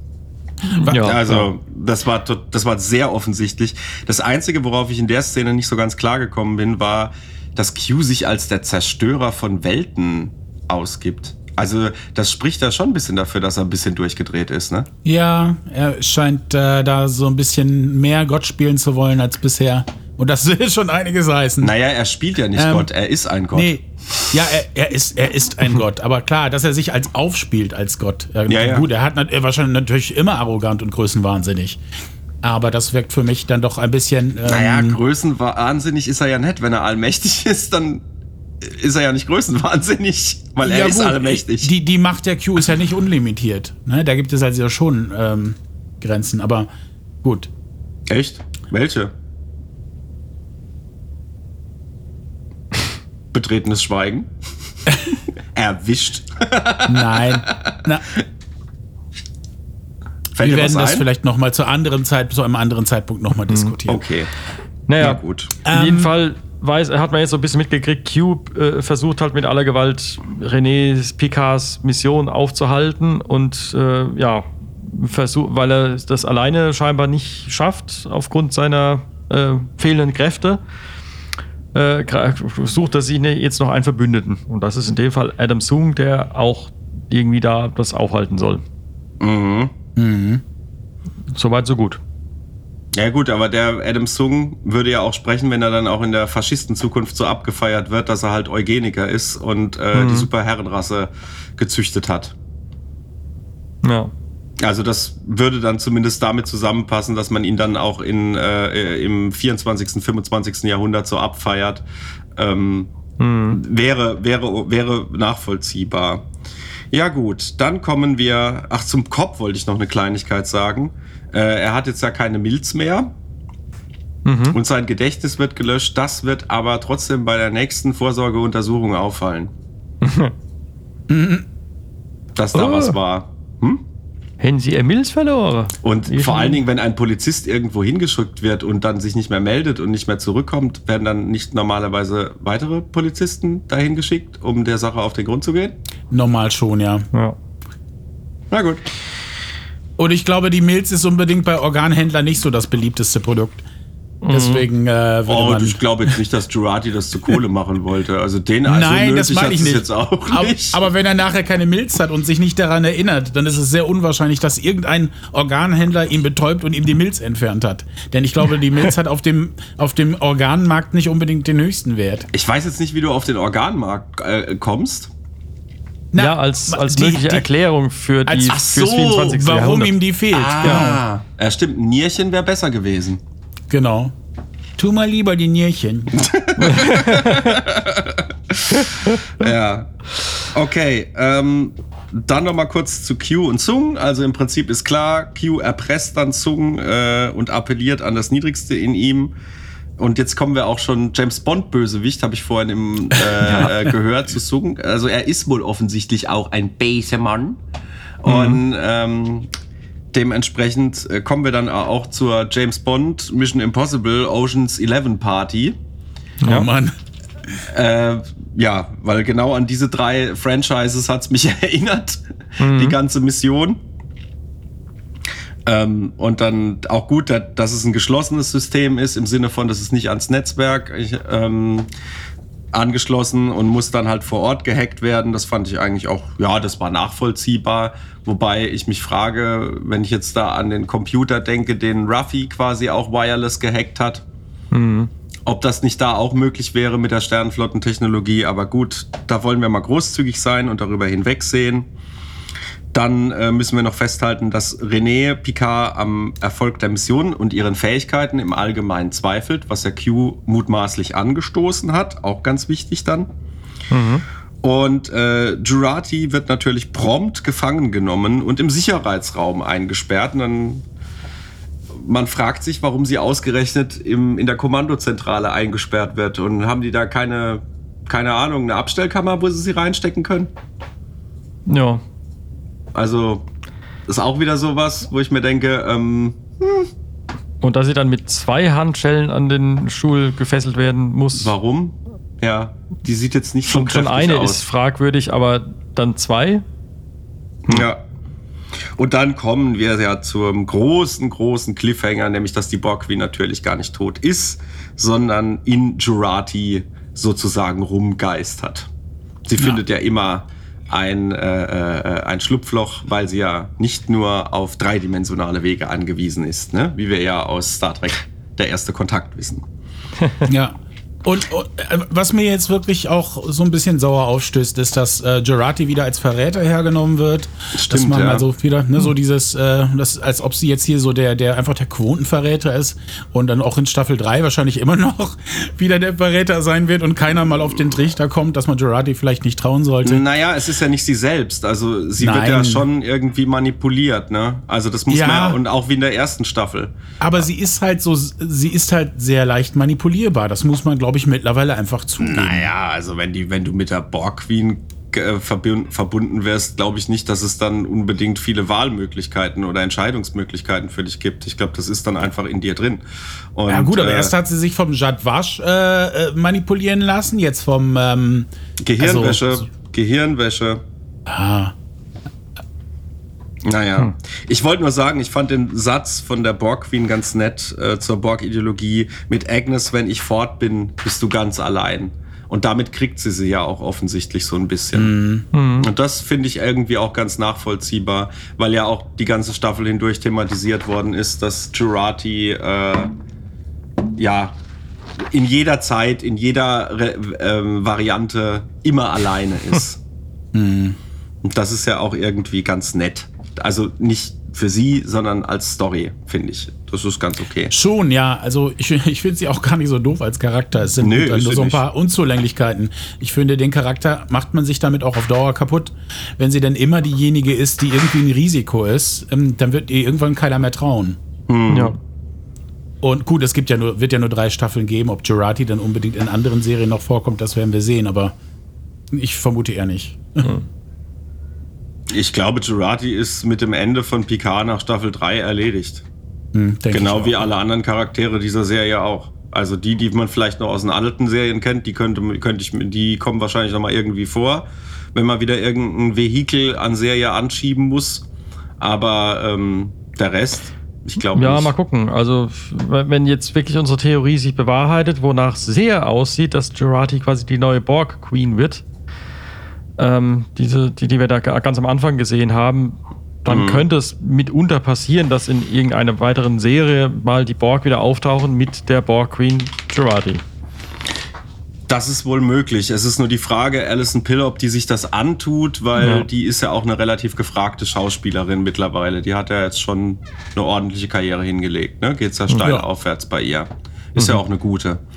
Ähm, aber dazu, da würde ich auch ganz gerne mal noch auf einen Leser, also auf einen, warum sage ich immer Leser, auf einen Hörerkommentar eingehen, äh, weil ich glaube, es war Peter, der erwähnt hatte, dass man ja die Schauspieler sehen würde bei Amazon äh, in dieser Szene mit der vermummten äh, ähm, Borg Queen und dass dann halt eben die Schauspielerin der Borg Queen angezeigt wurde. Ja, da würde ich allerdings aber kein äh, Glauben, also Ja. ke kein Glauben dran verschwenden sozusagen, weil äh, wir wissen ja spätestens äh, seit äh, Discovery und Vogue alias Ash Tyler, dass dann auch mal im Zweifelsfall entweder sich andere Schauspieler ausgedacht werden oder IMDb-Einträge manipuliert werden, Ja. nur um äh, dann quasi eine Überwa Überraschung nicht vorwegzunehmen. ja, Also, genau. äh, Und da IMDb zu Amazon gehört und äh, die Informationen, da, die da eingeblendet werden, eben aus der IMDb-Datenbank stammen, eben. hängt es. Es ist alles eins. Es ist alles eins, aber klar, man will sich halt auch einen Story-Cliffhanger nicht kaputt Ja. machen. Und wenn es so einfach wäre, das nachzurecherchieren, dann äh, wäre es ja keine Überraschung mehr. Das wissen die ja auch. Die sind ja diesbezüglich wirklich nicht doof, ne? Das muss man ja auch sagen. Also insofern, diese Theorie bleibt nach wie vor bestehen und sie wird auch äh, im, mit Blick auf die Folge 6, zu der wir jetzt kommen, äh, Two of One, auf Deutsch Gnade, ja, Gnade, habe ich auch stellenweise gedacht, ähm, äh, wird es, ja, festigt sich diese Theorie sozusagen. Genau. Ja, Ähm, steigen wir mal ein, ne? Auch hier wieder directed by Jonathan Frakes. Kleiner Fun Fact zur Folge. Das ist die kürzeste Realfolge einer Star Trek-Serie, die es jemals gab. Nie war eine real gefilmte Serie kürzer als diese. Ich war auch überrascht, dass sie so kurz ist. Ja. Aber ich habe es dann immer mal geschafft, Das- in meiner Mittagspause zu gucken. Ja, aber das, also auch diese Folge sowie die letzte Folge, ähm, man hat so das Gefühl, man weiß nicht so recht, was man machen soll und bläht irgendwie kleine Story-Happen unnötig auf. Und das äh, fängt dann schon damit an, auch wieder ein, ein äh, schönes Mittel der, äh, im Filmschnitt äh, Spannung zu erzeugen, Zeitsprünge. Und das wird ja da wirklich bis zum Erbrechen gemacht. Und äh, es, es trägt, finde ich, nicht unbedingt zur Spannung bei, sondern es, es killt eigentlich je, jegliche Stimmung, die bei so einer Ballveranstaltung und sowas, wie wir das von James Bond-Filmen und allen möglichen anderen schon kennen und oder Oceans 11 hast du vorhin gemeint, äh, äh, kennen, wird eigentlich da äh, die, diese Stimmung eher kaputt gemacht. Durch dieses ständige, ah, das passiert f- äh, 14 Minuten vorher und das passiert 20 Minuten vorher. Ja, ich hab's kapiert, aber es ist irgendwie. Nee. Das Blöd. hätte man irgendwie schöner machen können. So ein Das- bisschen Oceans 11-mäßig vielleicht mit so einem Heist, ja, wo es ein bisschen schwieriger wäre, diese Datenbank zu hacken und so weiter, wo so verschiedene Faktoren zusammenspielen müssen, so wie in Mission Impossible. Sowas hätte man machen können, um Ja, Spannung genau. zu erzeugen. Also das ein bisschen ausbauen und vertiefen und vielleicht auch äh, ein bisschen Ja. schleifen, so dass es glaubwürdiger wird. Ja. Weil Genau, aber Ja. wa- was mir da so bitter aufstößt äh, bei dieser ganzen Szene, ist letztendlich genau die Sache mit, es sind alle beim Ball. Die komplette Crew ist beim Ball. Will niemand beim Schiff bleiben und das vielleicht doch, weil die- offensichtlich die Scha- Tarnvorrichtung ja nicht so ganz richtig funktioniert, dass da plötzlich ein Polizist drin steht. Ähm, will niemand da beim Schiff bleiben? Will niemand vielleicht doch mal versuchen, ob er irgendwie Q ausfindig machen kann? Ähm, gut, Sie wissen, glaube ich, noch nicht, dass er keine Kräfte mehr hat, wenn ich das richtig äh, nee, jetzt weiß. wissen sie noch nicht. Wissen sie Also von nicht. daher gut wird es schwierig, äh, ihn dann zu finden. Aber die große Frage, was wollen Sie da? Was wollen die ganze Crew auf diesem Ball, wenn sie äh, die, die, die äh, René Picard nicht ansprechen dürfen, sie vor was auch immer beschützen wollen, weil sie nicht wissen. Also warum, warum müssen die da alle auf diesem Ball rumhängen? Ich verstehe es nicht. Ja, weil sie, weil das, glaube ich, der Moment ist, wo äh, René, René Picard halt ins Wanken gerät und sie plant ja dann auch schon, äh, Mhm. ihren Chef anzusprechen und zu sagen, hör mal zu, ich will nicht. Und ähm, das wollen sie ja verhindern, weil sie das spüren. Und das Ja. sagt ja auch Talon auch. Okay, Genau, das aber ist, sie, äh, ohne sie anzusprechen.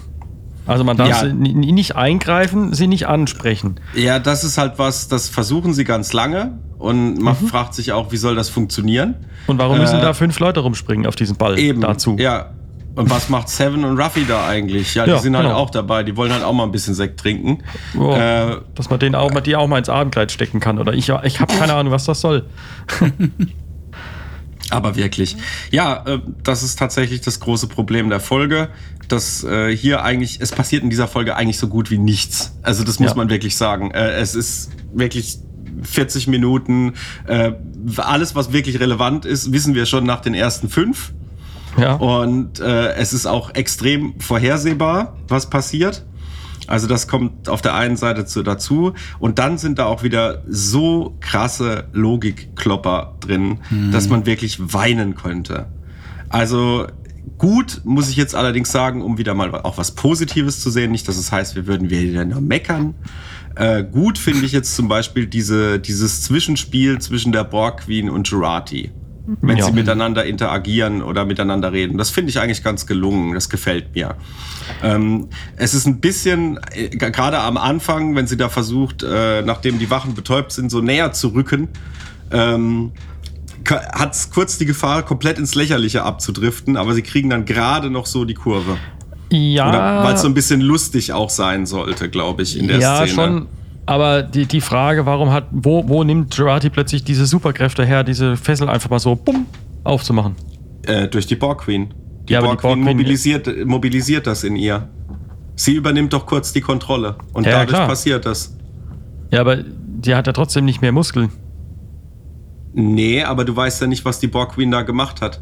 Dass sie Mhm. dann irgendwie Kräfte koordiniert, komprimiert, bla bla bla, keine Ahnung. Also das, damit habe ich am wenigsten ein Problem. Okay, Science Fiction, gut.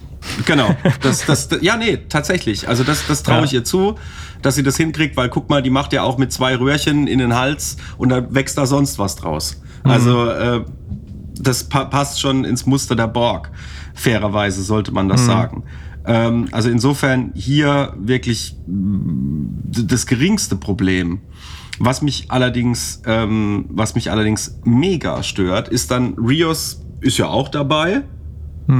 Und der hat auf einmal so ein Fable entwickelt für das 21. Jahrhundert scheinbar. Mhm.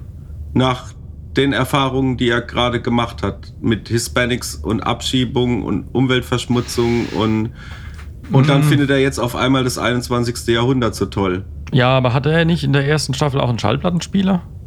Und er raucht Zigarren? Ja, aber er raucht Gift. Ja, schon, aber äh, das macht er ja auch, also das macht er schon im 24. Jahrhundert, ja. Also er hat Nein, nee, da ist er ja immer aus. Der hat ja immer aus. Er gestikuliert ja nur damit. Das ist ja, Ja. irgendwie so wie so ein Spielzeug für ihn. Genau, aber das, das zeugt ja schon von einer gewissen Faszination für Dinge aus dem 21. Jahrhundert, die es ja da nicht mehr gibt. Eigentlich, wie Zigarren Ja, oder ja. Schallplattenspieler. Aber ich kann, aber ey, der wurde fast abgeschoben. Der hat das Leid gesehen von den anderen Leuten und dann ist er auf einmal ein Fan des 21. Jahrhunderts. Also sorry, nur weil er eine hübsche Ja. Ärztin gesehen hat. Also boah, da ist er aber einfach zu kriegen. also Keine das, Ahnung. das tat mir äh, sehr weh. Dann äh, Ruffy ist ja in der Folge auch dabei. Die darf mal wieder Elnor irgendwo erblicken. Man fragt sich auch, ja, ich habe es jetzt mittlerweile kapiert. Sie ist besessen davon, aber mehr hat sie in der Folge auch nicht zu tun. Lustig war noch der Spruch von Picard, äh, sie blicken sehr häufig auf ihr Mobilfunkgerät und das machen alle hier so. Das fand ich ganz lustig. Ja, das, war, ein, äh, ja. das war eine schöne Spitze zu unserer Zeit. Q, obwohl hier viel über ihn gesprochen wird, glänzt durch Abwesenheit, Ja, was ein bisschen schade ist, weil gerade Ja. auf diesem Ball, da hätte sich doch fast was angeboten, ihn da irgendwie mit einzubauen und so eine schöne, vielleicht auch noch eine erneute Konfrontation oder nicht Konfrontation, aber so ein kleiner Dialog zwischen Picard und ihm und das wäre doch hätte doch wunderbar gepasst an dieser Stelle. Ja, sehe ich auch so. ja, ja, schon, ja. Naja. Dann fängt René an, ihre Probleme im Alkohol zu ertränken. Äh, Und wir, zweifelt an sich. Und äh, dann haben wir ja auch noch diese Konfrontation von Picard und Sung, Mhm. wo man sich auch fragt, woher weiß Adam Sung, dass das ein, auch ein Picard ist? Hat er das von Q? Ich denke schon, ja. Ja, dass er quasi eingeweiht wurde. Ähm, dass da Aber- jemand kommen wird, der ihn daran hindern Aber wird, er, seine Pläne. aber er, aber er soll ja René Picard ausschalten. Und von Jean-Luc war da nie die Rede. Nein, äh, dass er wahrscheinlich darauf vorbereitet worden ist, dass da jemand kommt, der ihn daran hindern wird. Also das denke ich schon. Das ist, das ist so, Ja, ähm, das, das habe ich jetzt auch nicht hinterfragt oder irgendwie, so herzuleiten ist. äh, Naja. dass das irgendwie problematisch ist. Naja, also dann haben wir das und dann, ich springe jetzt mal ein bisschen vor. Ich glaube, mit Ja. der Folge sind wir auch relativ schnell durch, weil es da wirklich. Es passiert Nicht- nicht, wirklich viel. Nee, nicht es, wirklich. Es, Ja. es ist viel, es ist viel, es ist viel Show, es ist viel, äh, ähm, ja, wie soll man sagen, Effekthascherei. Das stimmt. Ähm, aber wie gesagt, also ich finde jetzt zum Beispiel die, du hast ja die Inszenierung von Frakes sehr kritisiert, beziehungsweise den Schnitt. Ich finde das eigentlich gar nicht mal so schlecht in der Folge. Also ich finde, wenn das nicht wäre, wäre diese Folge stinklangweilig. Ja, In gut. dem Fall. Also ich Genau, finde, der ja. reißt da noch einiges raus. Aus einem schwachen Skript macht er noch relativ viel. ja. Und dann ko kommen wir auch zu der Szene, die wahrscheinlich den meisten äh, äh, ja, sehr im Gedächtnis geblieben ist, nämlich dass Jurati singt. Kein Mensch Ja. weiß warum. Nee, es war ganz merkwürdig äh, hergeleitet. Äh, also es wurde gar nicht hergeleitet. Es, Es- war einfach wie, wie so eine Traumsequenz, wie so eine, Ja. hatte ich ja vorhin auch schon in unserem Vorgespräch gesagt, wie eine Musical-Szene quasi äh, wirkt es. Ähm, völlig aus dem Kontext gerissen. Und naja, Ja, also man mag ja sein, dass sie das Licht ausschalten kann und dann auf dem Balkon da losschmettert und singt. ja. So what? Aber dann setzt plötzlich das, äh, die Band wieder ein und alle denken, oh ja, ist ja cool, schön, coole Performance. Dass da nicht Ja. irgendjemand denkt, sag mal, wo kommt denn die Frau her? Und beziehungsweise manche, das waren ja nicht nur die zwei Security-Menschen, die sie da ausgeschalten Eben. hat. Äh, da waren Das ja hab noch mehr involviert. So, Tja. war das nicht die, die wir gerade eben eingesperrt haben. Wieso steht die jetzt auf der Bühne und singt? Ja. Und wieso, äh, wieso bei der Band scheint es auch niemanden zu wundern. Die wissen genau, welches Stück sie spielen wollen, Ja. müssen. Der Einsatz kommt direkt auf den Punkt. Ähm, und ich denke mir, Alter, das, das, das passt alles nicht zusammen. Nee, ihr, wolltet un, ihr wolltet unbedingt diese Szene machen, okay. Aber dann müsst ihr euch schon ein bisschen mehr überlegen, warum und wieso Hm. es zu der Szene kommt. Und vor allen Dingen muss diese Szene einen Sinn haben. Und den hat Ja. sie nicht. Deswegen sage ich Effekthascherei. Das Total, ist ja. einfach, Total. das ist das, was ich hier, ich sehe erstens Lückenfüllerei, äh, Effekthascherei. Es ist natürlich schon irgendwie eine, ich fand die Szene gut gefilmt. Kann man gar nicht anders Ja. sagen. Also, aber es war halt wie bei High School Musical. Und äh, es, ist, es war schön gemacht, als hätte Kenny Ortega das äh, höchstpersönlich arrangiert äh, und, und choreografiert. Ähm, aber auch immer das ist. ach, das ist der, das ist, das ist der Ich weiß, ich Choreograf. kenne den Namen sogar, aber ich möchte mich jetzt nicht outen. Ah, okay. Nee, aber ähm, es, es hatte irgendwie, äh, ne, bei so einer kurzen Folge muss man natürlich auch überlegen, wie füllen wir jetzt da die Zeit aus. Und anscheinend hatten sie nicht genug anderes Material und mussten dann zu solchen Mitteln greifen, um das Ja. Ding zu strecken. Auch wenn man es jetzt als Ablenkung begreifen soll oder äh, dass die Borg Queen dadurch irgendwie die Kontrolle übernimmt und dass das ein Sinnbild ist. Ähm, auch das macht es leider nicht besser. Das muss man, muss man an der Stelle auch mal sagen. Äh, mal ganz davon abgesehen, dass es nie im Leben Alison Pill ist, die da selber singt. Würde ich mal ganz stark bezweifeln. Was meint ihr? Ich glaube auch nicht. Also auf jeden Fall war es nicht live ähm, eingesungen. Nee. Ich meine, das gibt es ja hin und wieder auch, dass solche Szenen ähm, mit Live-Ton äh, auch gedreht werden. Denn das war definitiv nachsynchronisiert und ich glaube auch nicht ihre Stimme.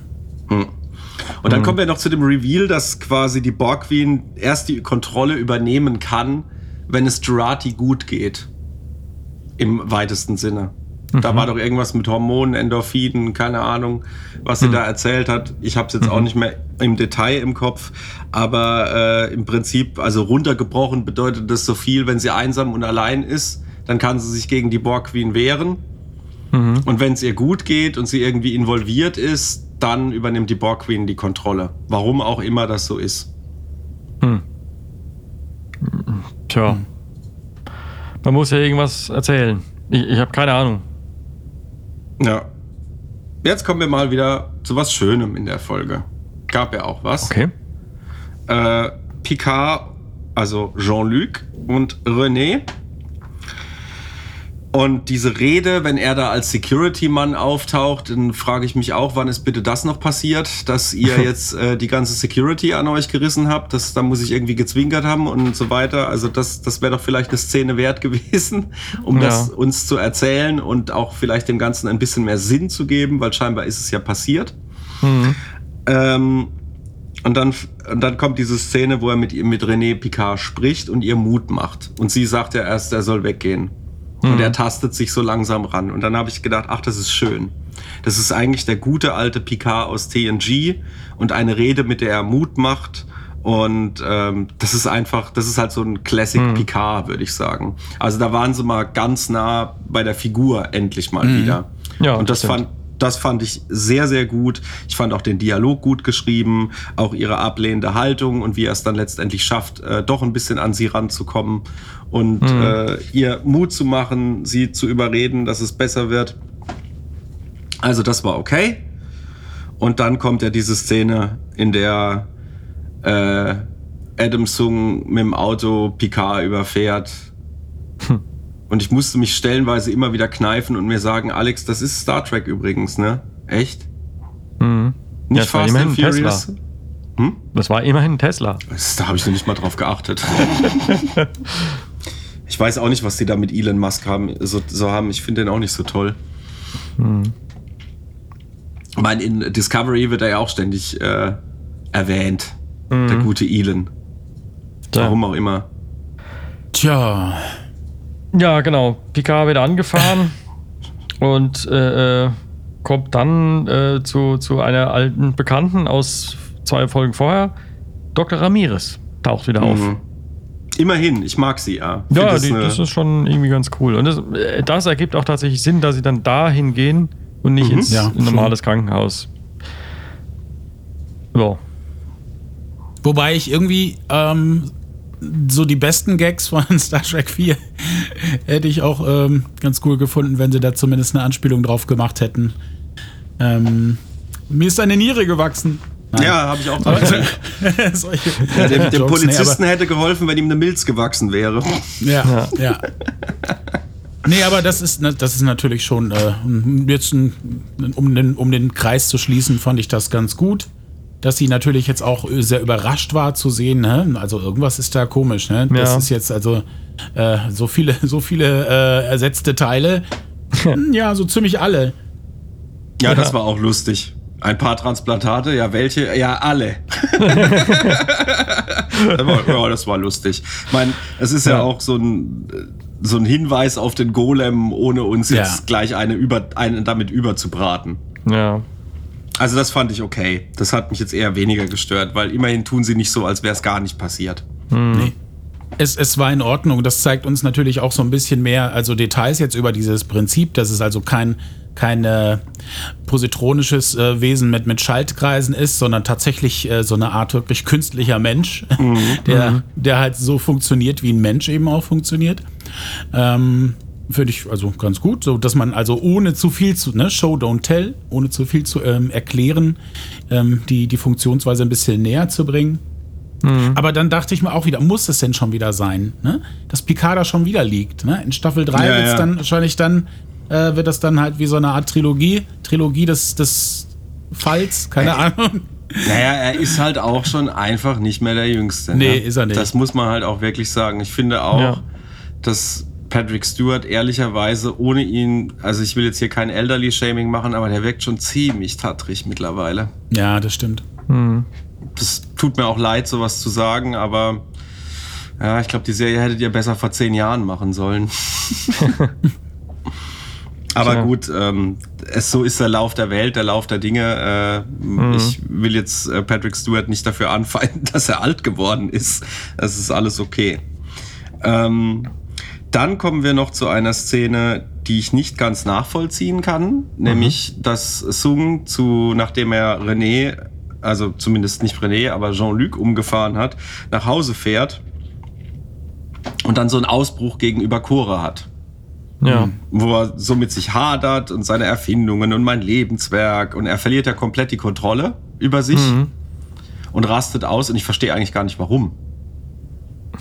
Weil erst hat er ja, wurde er relativ kaltblütig dargestellt, ne, auch mit Q, der hat er sofort mit äh, ich bring dich um und sowas gedro gedroht. Jetzt nicht so plump, wie ich es gesagt habe, sondern in etwas blumigere Worte verpackt. Äh, aber er ist ja scheinbar auch jemanden, mit dem nicht gut Kirschen essen ist, ne? Ja. Aber dass er dann, warum verliert er jetzt so die Kontrolle? Weil eigentlich hat er ja, ach so, er hat nicht erreicht, was er erreichen wollte. Und das weiß er. Und deswegen hat er, glaube ich, Angst um Chore. Okay, jetzt hat sich's mir gerade selbst erschlossen in dem Moment. Schön, dass ihr alle live dabei sein durftet. Ja. Aber trotzdem alles ein bisschen schwierig und äh, auch hier äh, dann nochmal diese Recherche von Chore, die dann feststellt, oh Moment mal, ich bin ja gar nicht die Einzige. Ich bin ja ein Klon. Mhm. Und es müssen ziemlich viele Kinder gewesen sein. Mhm. Das stimmt, ja. Und vielleicht hat jemand von euch, also diese Szene kam mir so vor, als wäre sie eins zu eins aus irgendeinem anderen Film oder einer Serie übernommen worden. Und mir fällt nicht ein, was das gewesen sein könnte. Falls das irgendjemand auch von euch Hörern ähm, zuordnen kann oder die Referenz oder die, die, wo das jetzt hierher genommen wurde, vielleicht äh, nennen kann, da wäre ich sehr dankbar. ja, irgendwie, es kommt kommt, euch nicht- einem bekannt vor, da hast recht. Ja, es kommt einem bekannt vor und ich weiß nicht woher. Und ich meine auch ziemlich, in einer ziemlich ähnlichen Form. Also, dass tatsächlich auch die, die Tochter oder die betroffene Person irgendwelche Videos guckt und dann entdeckt, äh, entdeckt, ah, okay, ich war gar nicht die Erste und ähm, da waren noch ganz viele vorher. stimmt. Jetzt, wo du es Das kommt ja. mir voll bekannt vor. Ja.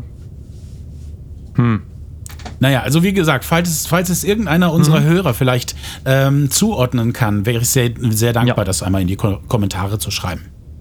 Ja. Tito, ja, wäre ich auch neugierig. ja. Ähm, ja, aber ihm geht es ja dann letztendlich darum, dass Chore überleben soll, um jeden Preis, wie er sagt.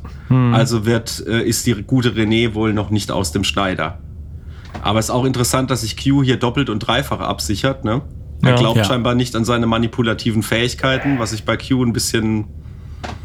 Ja, Ja, gut, er ist äh, scheinbar verunsichert, dass, ihm, dass er keine Kräfte mehr hat. Und, aber äh, Q ist verunsichert. Na gut, okay. Also das, wir werden es ja aber noch wir erfahren, haben ihn ja kaum warum. gesehen. Also wir wissen ja gar nicht so viel jetzt, was bei ihm Sache ist. Nee. Nee. Ich, bin, ich bin sehr gespannt auf die Zusammenhänge. Ähm, Ja. Ob nicht vielleicht sein, also Qs auftauchen ähm, bei Picard ähm, erstmal bei dieser, ähm, ich sag mal, Konfrontation mit dem Borg-Schiff, mit dem, mit dem, äh, mit der Selbstzerstörungssequenz. Da hat er ihn ja anscheinend irgendwie rausgeholt.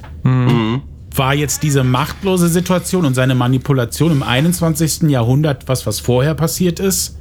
wo dann Picard äh, bzw. Q dann irgendwann auf Picard zugetreten ist, von wegen, wir müssen das wieder gerade biegen oder andersrum oder keine Ahnung. Ich bin sehr gespannt, wie sie es nachher wieder zusammenführen. Denn das lässt natürlich Ja. sehr, sehr viele Annahmen zu und äh, ne, ne, die Herleitung, da bin ich sehr gespannt drauf. Ja. Ich habe kein Vertrauen mehr in diese Staffel. Muss ich Ja, ganz ich muss sagen, sagen. ich, ich gehe auch äh, mit gemischten Fühlen weiter. Bisher war es ja wirklich so, dass ich mich tatsächlich auf die nächsten Folgen gefreut habe. Jetzt aber äh, durch die äh, letzte Szene oder vorletzte Szene in dieser Folge äh, sind wir ja äh, wieder im Krankenhaus. Picard liegt immer noch bewusstlos da und wacht irgendwie nicht auf. Und Mhm. äh, Tallinn beschließt, sie geht rein. Da Mhm. habe ich ehrlich gesagt ein bisschen Angst. Das wird die nächste Folge werden. Das wird die nächste Folge? Auseinandersetzung, genau, Auseinandersetzung mit Picards Kindheit, was war mit seiner Mutter, das werden wir jetzt alles in der nächsten Folge erfahren. Werden wir alles da Okay. durchkauen, Äh, ja? Und Also, dass das keine Darmspiegelung sein wird, das können wir, glaube ich, schon mal annehmen. ja, Vielleicht wäre die Darmspiegelung sinnvoller. Einfach 45 Minuten Darmspiegelung zeigen. ja, vielleicht auch spannender. Nein, ja, das- unendliche Weiten, ne? Ja, und äh, das, das andere, was so ein bisschen den, den einzigen Hoffnungsschimmer bringt, ist tatsächlich die letzte Szene oder das letzte Bild, wenn äh, Gerati von der Borg Queen übernommen wird und dann Richtung Stadt läuft. Ja, Das ist Da tatsächlich, macht ein bisschen Hoffnung. ich. Ja, da bin ich auch Ja. gespannt. Also wie gesagt, also die Jurati Borg Queen Verbindung als solche ist ja, finde ich, bis jetzt der stärkste Teil der Story. Es war aber auch sehr naheliegend irgendwie. Also, Ja, so wie es so wie es von Anfang an erzählt worden ist, tatsächlich in dem Fall ja. ja. Ich hatte ja eigentlich auf ein bisschen mehr Q-Challenge gehofft und äh, aber gut, die 90er sind halt vorbei. Irgendwann muss ich das auch einsehen. Und äh, ja, schade. Aber gut, äh, vielleicht kommt ja noch was mit Q. Wir werden sehen. Ich bin echt gespannt, wie es äh, wie es da laufen wird. Jetzt ist ja zwischenzeitlich sogar noch der Trailer für die dritte, äh, dritte Staffel Picard schon released worden. Äh, zu einem, wie ich finde, etwas ungünstigen Zeitpunkt. Das stimmt, ja. Äh, äh, ich, hätte das, ich hätte das direkt released, wenn die letzte Folge gelaufen ist. Das hätte besser gepasst aus meiner Sicht. Kann ich nicht ganz nachvollziehen. Ich glaube, sie haben Angst, dass die Leute jetzt schon abschalten, weil sie merken, dass es nicht so dolle ankommt. Könnte ich mir vorstellen, als mögliche Erklärung, warum das jetzt unbedingt sein muss. Ähm, ja, also es ist alles. Ach, ich weiß es nicht. Ich, da wäre so viel mehr drin gewesen. Und das ist so schade. Und ich frage mich, warum immer wieder die gleichen Leute da beschäftigt werden, die nicht die besten Autoren sind. Das ist mir einfach unbegreiflich. Und statt, äh, statt vielleicht auch mal einfach so ein bisschen in sich zu gehen und sich so zu entwickeln und äh, auch zu überlegen, was haben wir falsch gemacht, was haben wir richtig gemacht. Das hatte man ja den Eindruck in der ersten, in den ersten beiden Folgen von Picard, dem wäre so. Und dann, nur um dann letztendlich wieder festzustellen, dass sie genau die gleichen Fehler machen wie im letzten Jahr. Ja, das ist vielleicht auch da der allgemeine Personalmangel, dass man halt nebenbei kriegen kann. Ja, aber ich verstehe auch nicht Akiva Goldsman. Der Mann hat einen Oscar bekommen, okay. Aber der hat Batman und Robin verbrochen.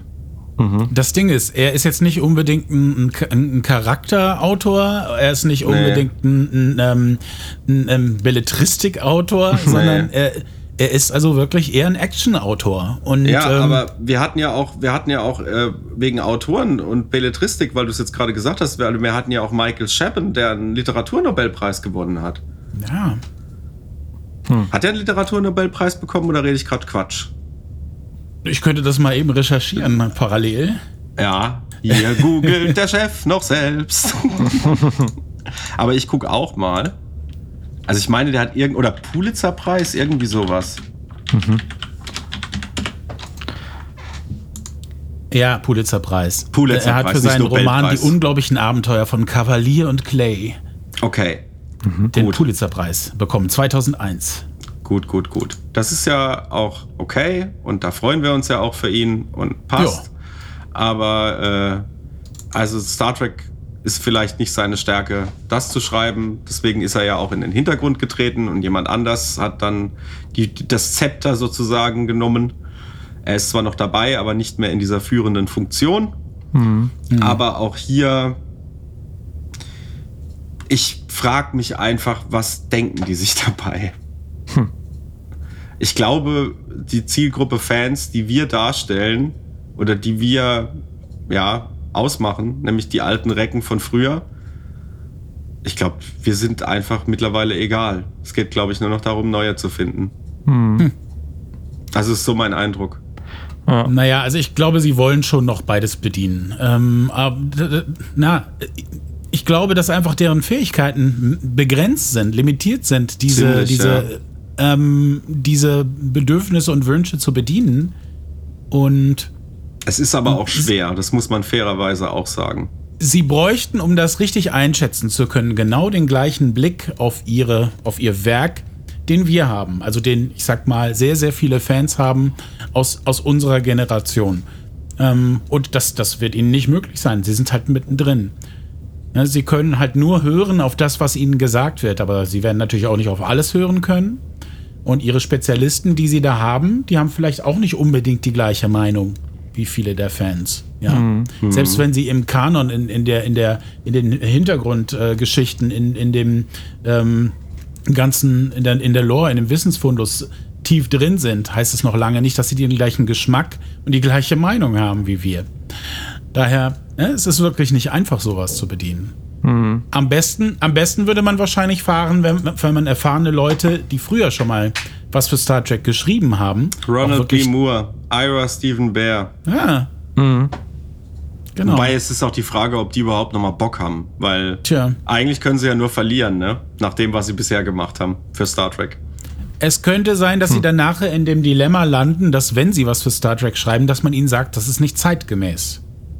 Das ist, ne, das ist altbacken. Das ist, Ja, ne, das, das- wird man dann wahrscheinlich so hinlegen. Dass dann gewisse Produzenten äh, halt da so einen Druck aufbauen und wir brauchen das aber Ja. so und so und dann sind Ja. sie so in der Zwickmühle. Wir müssen es jetzt Da muss so und so viel Geballer drin sein, da muss so und so viel Action sein und Star Trek machen wir uns nichts vor, ist auch nichts anderes als ein Produkt, Ja. das verkauft wird, an dem sich die Leute bereichern. Die kommen zwar immer mit ihrem hyperemotionalen, äh, äh, ja, wenn es halt Kritik hakelt, ja, we did it with love. Nee, Ich for, your, for your paycheck. Und also ihr habt es nicht für, für die Liebe der Fans gemacht, sondern dafür, dass ihr eure Rechnungen bezahlen könnt, was Mhm. ich auch verstehen kann. Das ist ja auch in Ordnung. Aber bitte hört auf, dieses emotionale Gelaber als Entschuldigung zu nehmen, weil das kotzt mich richtig an.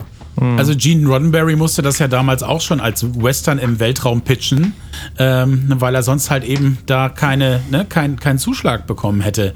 Das ist natürlich letztendlich, dass er so als so durch die Hintertür diese ganzen Ideale und, und, ne, und diese, diese physio- philosophischen Ansätze da reingebracht hat, äh, war, war ein Glücksgriff. Aber er musste auch zu der damaligen Zeit mit ganz anderen Argumenten diese Serie verkaufen. Ja, aber das ist auf jeden Fall, wie gesagt, das, was Gene Roddenberry und was auch andere Autoren, Michael Piller, Ronald D. Moore, Brennan Braga, was die alle da in die Waagschale geworfen haben, war halt ein Problem, vielschichtig und intelligent zu beleuchten. Und das hat, ähm, sie schmeißen zwar eine allerhand Themen in einen großen Topf, aber ich habe nicht bei einem äh, einer Zutat, wenn man so will, das Gefühl, dass sie sich mal wirklich damit auseinandergesetzt haben. Und das ist genau das, was mich ankotzt. Also das ist einfach, es ist alles immer so oberflächlich, schnell, Ja. schnell. dann haben wir das auch drin, haben wir gemacht, Haken dran, fertig. Und das ist es nicht. Weil, also dann lass doch, mach doch lieber weniger Themen und dafür gründlich. Ja. Das ist doch, das wäre Ja. doch besser. Und das ist halt schade. Und äh, ganz kurz noch, weil du ja noch die Depressionsanalogie angesprochen hast, auch jetzt bei Jurati im Prinzip ist ja im Prinzip das Gleiche mit diesem Alleinsein. Das ist ja auch so eine depressive Stimmung im, äh, im weitesten Sinn. Und äh, äh, wir tun, oder auch bei Picard dann am Ende, es ist ja am Schluss gar nichts mit ihm körperlich, wie es ja sich dann herausstellt, es ist ja alles nur in seinem Kopf. Es ist ja auch wieder so eine Depressionsgeschichte. Und äh, dann kommt ja auch nochmal so ein Spruch wie, ja, zu unserem Schutz tun wir viele Dinge, die vielleicht nicht gut sind, ne? Protektionismus und so weiter. Äh, aber das ist alles immer so, das sind zwei Sätze. Und das war's dann. Mhm. Mehr kommt nicht rum. Und naja, wenn man nichts zu sagen hat, dann sollte man vielleicht auch einfach ruhig sein. Ja, ja. Na gut, was soll man sagen? Das waren jetzt leider zwei eher schwächere Folgen. PK. Ja. Die Hälfte ist geschafft. Die Hälfte Also ich muss genau. sagen, ich, ich bin immer noch zuversichtlich, dass da noch irgendwie was kommt, was mich zumindest unterhalten wird. Ne? Das Ich ist, hoffe glaube ich, der sehr, ja. kleinste, der kleinste gemeinsame Nenner. Ob ich dann nachher sagen werde, das war großartiges Star Trek, das bleibt natürlich jetzt dahingestellt. Sie, Sie haben jetzt noch vier Folgen Zeit, nochmal was in die richtige Richtung zu drehen. Die Hoffnung steht zuletzt. Da Ja. kann man noch ein bisschen was machen. Wünschen wir Ihnen das Beste. Ja. Nach den bisherigen Erfahrungen muss ich aber ganz ehrlich sagen, da habe ich keine Hoffnung mehr. Ich glaube, das wird wieder so eine Larifari. Irgendwie kriegen wir das am Schluss schon zusammen, Kiste, wie wir es jetzt schon hunderte Male bei Discovery und auch bei der ersten Staffel Picard erlebt haben, wo dann wieder irgendwelche, keine Ahnung, Nebelkerzen geworfen werden. Leute, ich bin frustriert und wisst ihr was? Heute muss mich keine Wuppi rausschmeißen. Ich gehe freiwillig heute. Macht's gut. Ciao. ja, Gute Nacht. bis dann. Bis dann. Ciao.